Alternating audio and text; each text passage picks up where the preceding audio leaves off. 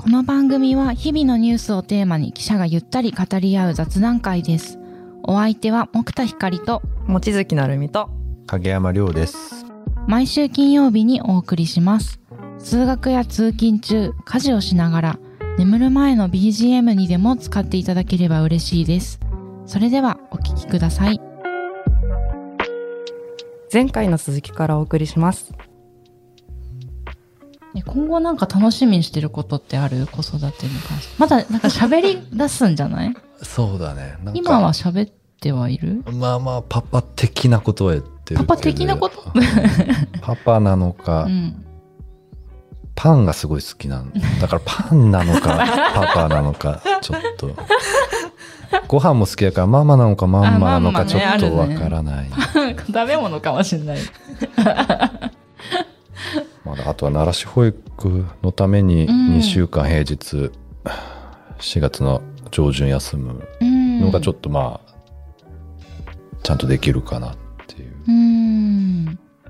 え、それどういうこと ?4 月上旬丸々休むわけではないってこと？まあ、ちょっと土日は人がいないんで働かなきゃいけない。あ、なるほどね。平日はちょっと、まあ、妻がうちの場合職場復帰するんで、うんこっちがとりあえず奈良市保育ってあの1週目はまあ午前中だけうんうん。2週目はまあご飯食べるまでみたいな感じで、まあちょっと徐々に慣らしてって、うんまあ、人によってはもう1ヶ月とかかかっちゃう場合とかもあって、うん多分うちの子は全然人見知りとかはないんで大丈夫なのかなとは思ってるんだそっか、それも人によるんだね。どのぐらいできるかどうかって。でまあ自治体とか会社によってはその育休で奈良市保育の間も行けるっていうところもあるんだけど、まあうちの妻とかちょっと無理だからまあこっちが休まなきゃいけないうん。なかなか今日もツイッターでシングルファザーになる人の奈良市保育みたいなのをうん。見てたけど、まあやっぱりその4月になったばっかりに全部休まなきゃいけないから結構大変な部分もあるみたいなうんとかも見て確かにね、部署移動とかね、うん新しい人が入ってきたりするのが4そうそう月だもんね。まあ、だから保育園とかによっては3月中にもう奈良市保育を始めてくれるとことかもあるんだけど、まあうんなかなか保育園側もそんなに余裕があるわけではないかうら、ん。そっか、じゃあそれ次第なのかな？その4月下旬は、の働き方って。まあでももう4月下旬はもう働くってのは決まってる。そうだねそうまあ、あと最悪もう抜け出して迎えに行くかっていう感じかうな、ん。ちょっとまだ全然どんな生活になるのか未知数ではそうだよね。よくみんな働きながら育ててんなと思いながら、いや、すごいよそうだねうん。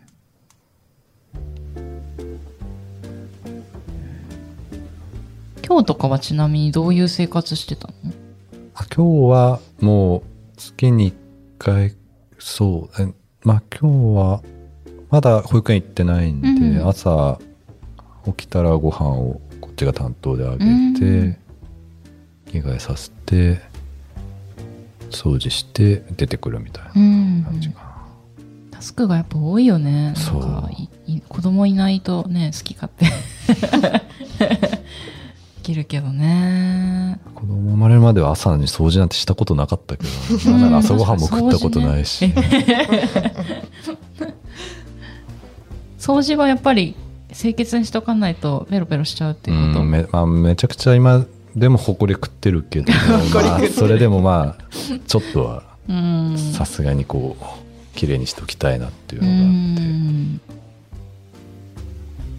朝ごはんも食べるようになったんだね、じゃあ影山くんも。そうだね。ね冷凍パスタが最近好きで。食べたことある、え高くない？今。なんかすごい値上がり値して上がりしてる、うん。よくわかるね。大好きだから。大好きだからもう値上げ幅がやばくて、うん。ハマった頃100まあ税抜き150円くらいだったら今200円くらいになっちゃって、そうなんだよね。でもなんかすごいなんかレンジでチンするだけで、うんまあ結構ちゃんとしたパスタで、うんもうめちゃめちゃちゃんとしてる。めちゃめちゃ美味しいし、ううん。んぜひ試してみてください。急に冷凍パスタ。急な冷凍パスタでも私は私もすごい大好きでめっちゃ食べてたんだけど、ちょっとね価格が、うん。そうあれだったらもう自分で茹でてマジか。あのパスタソースの方がコスパいいんじゃないかなとか思ってちょっとそうし始めちゃったんだけど、まあね、コスパ考えるとねそうけどまあ手間を考えると。そうなの。ううん。ん圧倒的に楽だよね、うん。あれね。そうなんだよね。わかるよ。冷凍茹でるのもね今短いやつとかあるもん。ううんん。そう。私はレンジでやってるから、うん。そうそう。なんかもうとりあえずぶち込んどこうみたいな感じなんだけど。そう。でも冷凍パスタの手軽さよりはちょっと勝てないですけどね、うん本当美味しいよ。いやすごいよ。もう、うん。進クオリティいや進私も化が食べたことあそうから今食べてないぜみたいな。いつ言おうかいつ言おうか。食べてないえでも最近食べた？最近食べたばっかり本当に。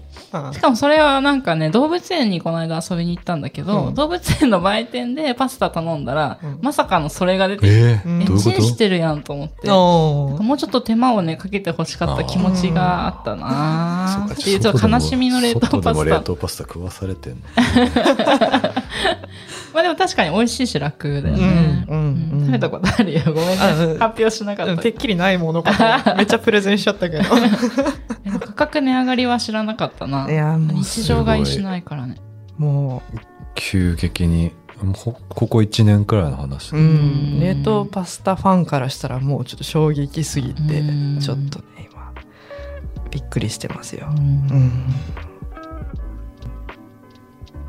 じゃあ最後おこのキャリアの話をうん。しようかしらと思って。うん。でなんか私たちの同期が最初50人ぐらいいたかな。記者はそうだね。50人くらいか。うん。でなんか半分ぐらいはね退職して次の道。そう半分はは行ってるるんじゃない？行ってんじゃないかなそろそろ、20人くらいかな。20人くらいかな。まあ、3分の1は確実だうねんまあね新聞記者に限らずなんか結構キャリアを変える人ってリスナーさんの中でも転職しましたって話とかよく聞くんだけど、結構今流動的になりつつあるよねっていう。うん。こう辞めてからの方が連絡取ってるかもしれない。へー。あんまり我々の同期は記者辞めたらあんまりもうマスコミに転職した人はいないんじゃないかな。だから結構珍しいような気はしますけど、うん。確かにこの業界ね同じ、えーその同業他社っていうパターンとかは別のこうウェブだったりうん雑誌だったりテレビだったりみたいなのも結構多いもんね。その、うん。同じ業界内での転職も多いけどそうじゃない人。まあでも確かにそうかもしれない。う。うん。コンサル。リクルート。うん。ユニクロ、まあ、銀行とかもいるか、おおもう私同期とのつながりが薄くって。もうね。そうなんだ。みんな結構いろいろだね。そうね。うーん。まあ実際転職した理由も様々ではあろうけれども、うんどうなんだろうね。やっぱ他にもっとやりたいことができたとか。うーん。あまあもしくは。労働環境が悪かったか。とか。ままあ様々だろうけどね。どうなんだろうね。うん。まあ結構みんないまだにマスコミのこと好きではあるような気はするけど、また好きと働くとは違ったりとかね、とね確かに将来のキャリアとかを考えるとこのままでいいのかとか、まあ、あと転転勤があるっていうのうんがうん。結構若い時は楽しかったけど今非人道的だなって、まあ、会社側からしたらそれは誰かは行かないといけないかうらん。なかなか難しいところがあるなっていう。う転職があ転職じゃない。転勤があれよね。もっちは割といろんな地方行きたい派だよね、うん、私はね、うん。でもそれはほらやっぱあの単身だから私は、うんうんうん。それこそ家族がいるわけじゃないから、うん。私一人ならそれは別にいいけどさ、うん。家族がいたら考えると思うなやっぱりね、相手のこともあるし子供のこともあるから。う、ん。そう。私は良くてもって話だと思うんだよね。うん。うん。そうだよね。うん。いや私も今妹と二人暮らし東京で始めて、うんこれまで一そうなんだ。人暮らしだったんだけど楽しいからさ妹との暮らしが。いや東京いたいなっていう気持ちがやっぱ芽生えうんるよね。ってなるときになんか初めてあ転勤これまで当たり前にしてきたけどどうだろうみたいな、うん。どういう人生を送りたいんだろうみたいな考えるフェーズになってきたかもしれない。なんかさ年一ぐらいでさ、うん。その職務内容か職務勤務場所かどっち優先かみたいなのうん確か聞かれると思うんだけど、うんうんうんそう私で今までずっと内容内容内容内容ってやってて、で場所ってそうかやっぱり家族がいる人とかはそうだよな場所だよなってそれ見るたびに思ってたのよ、うん。だからなんかそういうふうにまあどっちがあったわけじゃないけどそういう選択肢を見るたびに思ってはいたんだよ、ううん。ん。一応育休取ってて小学校入るまでは転勤拒否拒否できるみたいな制度が、ん。私も一応使ってるんだけど、うんうんうん。まあでも小学校入ったら終わりじゃないしなっていうのはすごい最近思う。そうだよね、確かに。うん。まあ、東京に住みたいかって言われると別にそういうわけでもないんだけうど、ん定住難しいよね。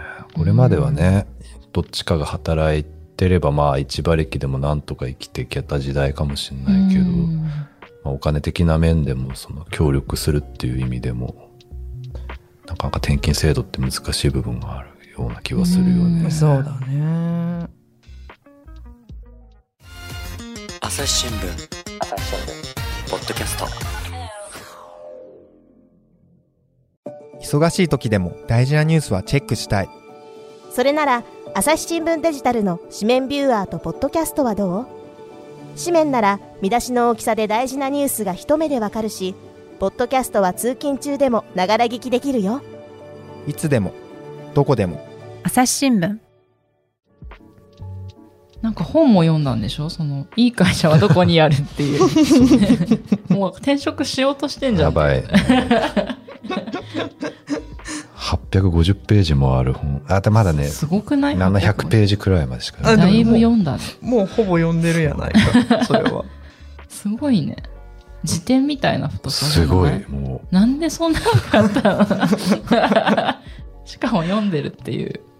すごい。う、いや、ぜひ読んで、元日経で、なんかマイニュースジャパンとかっていうサイトをやってらっしゃる方が書いた本で、へえ結構、就活の時に読めばよかったなと思います。あ今のところこう面白ポイントってどんなところがあった？その本。まあ、そう。まあ、そのなんか軸によって、うんこう、軍隊的な会社なのかとか、うんもう裁量だけど、じじ裁量はあるけど、すごいもう、まあ、外資的な切られ方をするとか、うんそういう分け方がいろんな軸があって、まあ、その女性の管理職がどんくらい多いかとか、そういうのは全然もう法開示の義務がないからどうなってんだみたいなとかうん。結構書いてあって、面白いなと思う反面、まあ別にそんなに他にやりたい仕事があるかって言われると難しいなっていう部分は。まあやっぱ手に職系とかはちょっと生まれ直したら考えたいなってう。うんん。例えば？まあ医師とか薬剤師とか。まあそうね。まあそれこそロースクールとか弁護士とかあーうんうもん。ね。まあどこでも働けるっていうのはある意味強みかなっていうのはあるかなっていう。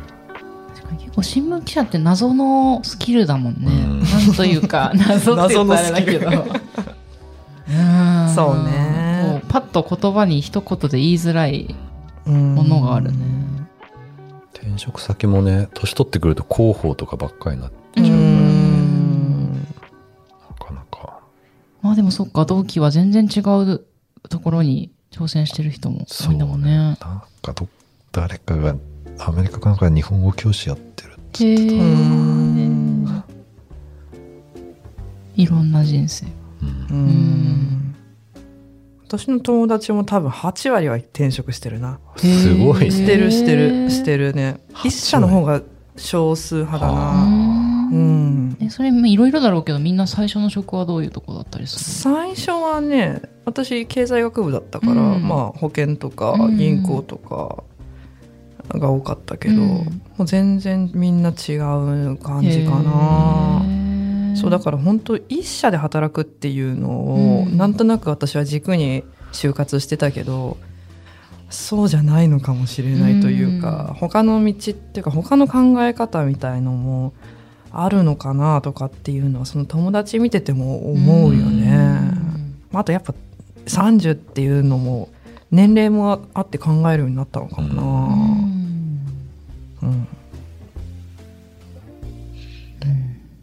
なんか入社した時と全然なんか考え方が変わってるから 変わってるというかなんというか、そうね。まあ、社会的な感じのななんていうかなキャリアの考え方みたいなのも結構変わってる気はするんだけど。うん。うん。なんかね。そうね。だいぶ一般的にはなってきてる感じ、転職って珍しくないやん全然。基本的には。うん。あるあるというか。ううんん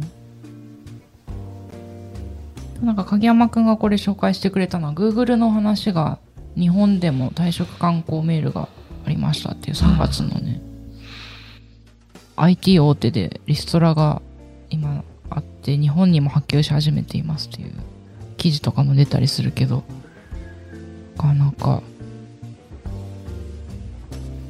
これなかなか難しいところではあるんですよね。なんかそのスキルがあればね Google とかはこう、もう労組で戦って首を守るよりも別のとこ行っちゃった方が早いっていうのもあるし、うん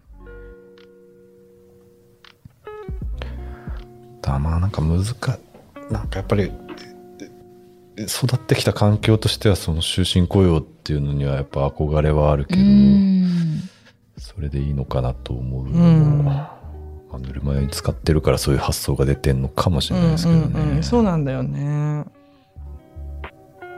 でもそれこそ和歌山にいた頃とかよくそういう第二の人生を歩んでる人が結構いっぱいいらっしゃってなんか山奥でこうカフェとかパン屋さんを開いてる人でもうもともと東京の本当に大手のこうホテルでなんか一流シェフみたいにやってたけど働き方で疲れちゃって、あの自分の店を持ってやってますとか農業を始めましたとかなんかねいろんな道を取材とかで見てるとあなんかそういうのもいいなって。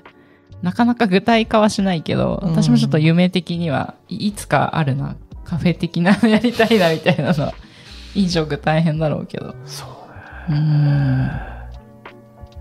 なんかね一つのまあだから専門性を身につけるのも大事な時代なんだろうけど、うん。難しいな。そうね。まあでももうちょっとやっぱ流動性は確かに高めた方は各社こうなんだ転職うんなんかそんなにやっぱどうしても今は年を取ってしまうと転職がしづらくなるっていう現状はあるから、うん。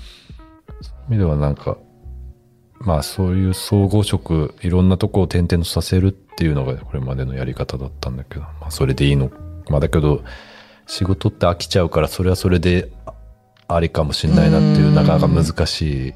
そうね。うん。確かにな。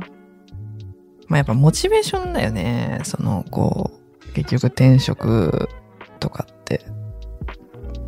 っていう気もするまあモチベーションだったり、まあ、給料だったりいろんな労働条件だったりとかすると思うけどうん。結局一緒に働く人がどうなるかっていうのがあるよね。ね。確かにどんだけいいねとこでもやばい人に当たっちゃったそうなんだよね。それもあるね。人は大きいようねん。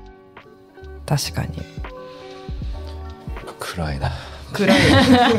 確かに暗いですね。これは。暗い話ですな あもしそうね。あまた転職したらあまた出演して。いやいやいや。しようとしてる。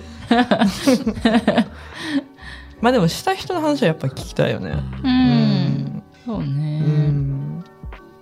ちょっと何かしらの形で。ううんん出ていいの？転職した人これ。出ていい。そうだね。でいもあれいんじゃないかな、ね。まあそういうなんかテーマさえあればで面白い話してくれたら全然。うん。私もまさに今日の午後に、あの、朝日新聞を辞めて、今フリーライターされてる先輩を、にお願いして、ちょっと収録してみることにしたんだけど。うんじゃあ声かけてみる。うん。ね。ぜひぜひ。そうね。じゃあこれで最後ぐらいにしようか。お最後、大谷さんの話を。ああこれねうん。えっ、と、記事の名前は、才能を見逃していませんか？大谷翔平のスカウトが明かす人材見極め術っていう。うんこれ、なるちゃんが面白い記事としてあげてくれた。そううん。もうきっと配信の頃は懐かしいという感じになっているであろう WBC 今はまだうっすら熱がまだあるよね。いや盛り上がったねねえ、みうん見てた？二人。見てもうみばっちりうん。そうちなみに影山くんは野球は普通に好き？普通？普通あ、確かに部活って何してたの？えそこ？部活はハンドボールやハンドボールか。おー。別にいや、そういえば二人、前のアラサー会二人とも球児だったなと思って。ああハンドボールだね ああそういえばそうだねそこまでだからめっちゃ好きかって言われると、うんまだ妻の地元が大谷翔平選手の。地元と同じだからおー。あれ？花巻東？いや奥州市っていう。ああ岩手の。そうそうそうおう。ん岩手だよね。岩手そうそうだよね。そううん。うんじゃあ盛り上がってんのかな、地元って。地元も盛り上がってる、なんか義理のお父さんがなんかこうあのパブリックビューイングみたいなのを地元でやってんだけど、あ全員知り合いだとか言って。すごい。いやそりゃそうでしょ。だってあんなスーパースターだもんね。ううんいや素晴らしかったですね。うん。え、この記事は、あそうごめんごめん。そうこれはまあそのまあキャリアの話と関連するんだけど、うんまあ、その大谷選手をスカウトした人から見た人材見極め術というのを、うん。まあ、あの語ってる記事なんだけど。大淵隆さんっていうスカウトをされてる方、日本日本ハムでスカウトされてる方のインタビューみたいなね。うん、うん。そうだね。でまあそのご自身もご自身はそのプロ経験はなくって、うん。会社員教師などなど経て転じたスカウトという仕事らしいんですけど、まあご自身もだからいろんなあ仕事を経験しているという方だよね。でまあ大谷選手をスカウトした秘話的な感じというか秘話というか、うん。まああの話を語ってるんだけどまあなんかまあ大谷さん選手の凄さっていうのも語ってるけど、うん。まあそうね。あとなんかこれ記事ぜひ読んでもらいたいそうなのよ。エピソードが結構豊富で、うん。まあ、少しだけ紹介すると、なんかその1年目のオフの時に自分のフォームなどの動作解析をしてもらおうと筑波大学に行ったりしてで2年目のオフにはパッと見てわかるほど筋肉の量が増えてましたと。だからなんかいろんな研究をこうやっぱりうん。ねなんかその練習場以外のところでもいろんな情報を入れてされてたんだなっていうのが本当にわかるよね。うん。そうね。まああとそのこのスカウトの方自身があの言っているのは、うん。まあ、最後の方記事ので言うと最後の方だけどその自分もあのひ評価の基準とか引き出しの基準っていうのをいくつも持たなきゃいけないよっていうあの話をしていてうん。あ自分もっていうのはスカウトする側もそうってことかそうそうそうそうそうやっぱ大谷選手の二刀流もそうだったかもしれないとその一つの常識っていうフィルターじゃない。ところで見逃していることがあるかもしれないよっていうふうに言ってるんですけど、うんまあ、それは本当にそうだよなっていうのを感じましたね。うん。まあ、大谷選手もだから規格外と言われてはいるけどフィルフィルターを違う見方をすれば別に規格外じゃないというかそれが当たり前になっていくというか、うん。なんかそういう考え方もできるんだなっていううん。なんかいろんな気づきをもらえた記事でしたね。うん。いやーなんかやっぱまだ私とかはそういうこう面接とか加わったことがないからこうどうしてもこう評価される側の目線でこの記事とかすごい読ん。じゃったんだけど、なんかやっぱりこう特ダネ取ったりとか事件に強い記者じゃ自分はなかったから、うんこういうこういろんな評価の基う準んを持ってることが大事ですっていうか、まあそういうことをなんていうか良しとしてくれた先輩たちがいたのはすごい大大きかったなって改めて思いながらちょっと読んでましたね。確かにね。自転車のね、なんか、そうですね引き込みをずっとずっとするっていう記事が あってもいいし。そうね。うんあんなのも20年前とかだったら、ボツにされてた可能性もあるしね。そうだうね。いろんんな、まあいろんなね、いろんな特技がある人がいた方が、うん会社としてはこう、ううんまくはいくような気がするよね。面白いしねやっぱりいろんな視点の記事がある方うが、ん。と言ってこう特ダネが取れなかった 自分を励まして肯定化すそう励ます、自分を励ましてい。ますうん。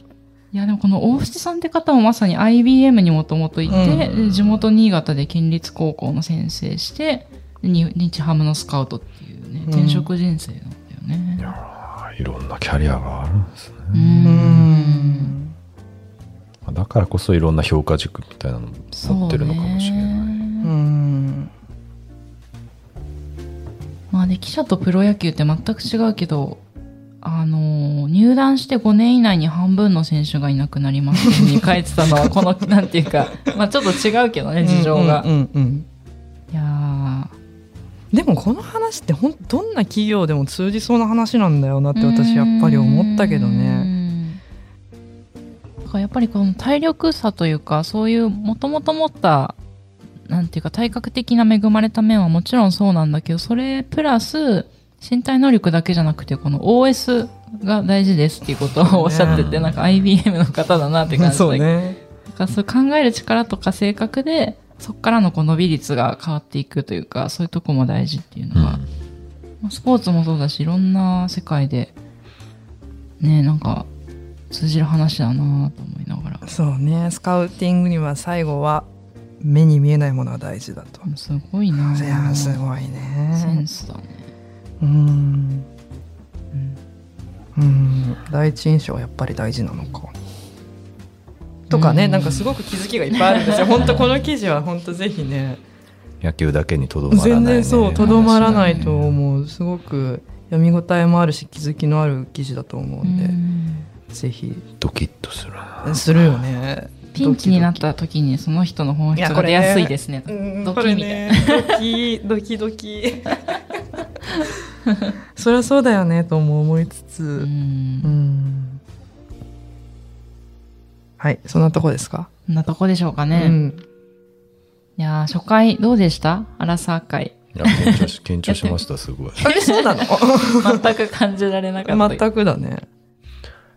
なんか、いろいろ考えることをもうちょっとうまく言語化できたらいいな。えそれはもうそうね毎回思うよ。毎回思うよ。あの 私も。毎回思う。あれ言っとけばよかったなとか。そうそう。あーとか思いながらね。うーとかね。うーとか言いながらやって。とかうーとか思いながらね。何回確かにって言ったかわかんないから、ちょっと気をつけます。いやーでも私も口癖ないよね。確かにってね。口癖わかるよねこれね。うん。バレちゃう。バレちゃうね。あー確かに。まあでもちょっとね本当あのーまた今までにない風をうん。ぜひ影山くんに隅っこから吹かしてくれる。隅っこから新しい風を ぜひ頑張ります。吹かせていただうんいて、今後ともよろしくお願いします。お願いします。ぜひあの、リスナーさんもあの、影山くんへの質問、お悩み相談など、あと、他こんな記事を紹介してほしいとか、まあ、こういうテーマ気になってますとか、何でもいいので、あの、えっ、と、概要欄にお便りフォームっていう URL がありますので、そこに書いていただけたら、あの、答えられますので、ね、また5月以降も出てくれるということなんで、ぜひ皆さん一緒に盛り上げていただけたら嬉しいです。よろしくお願いします。じゃあありがとうございました。ありがとうございました。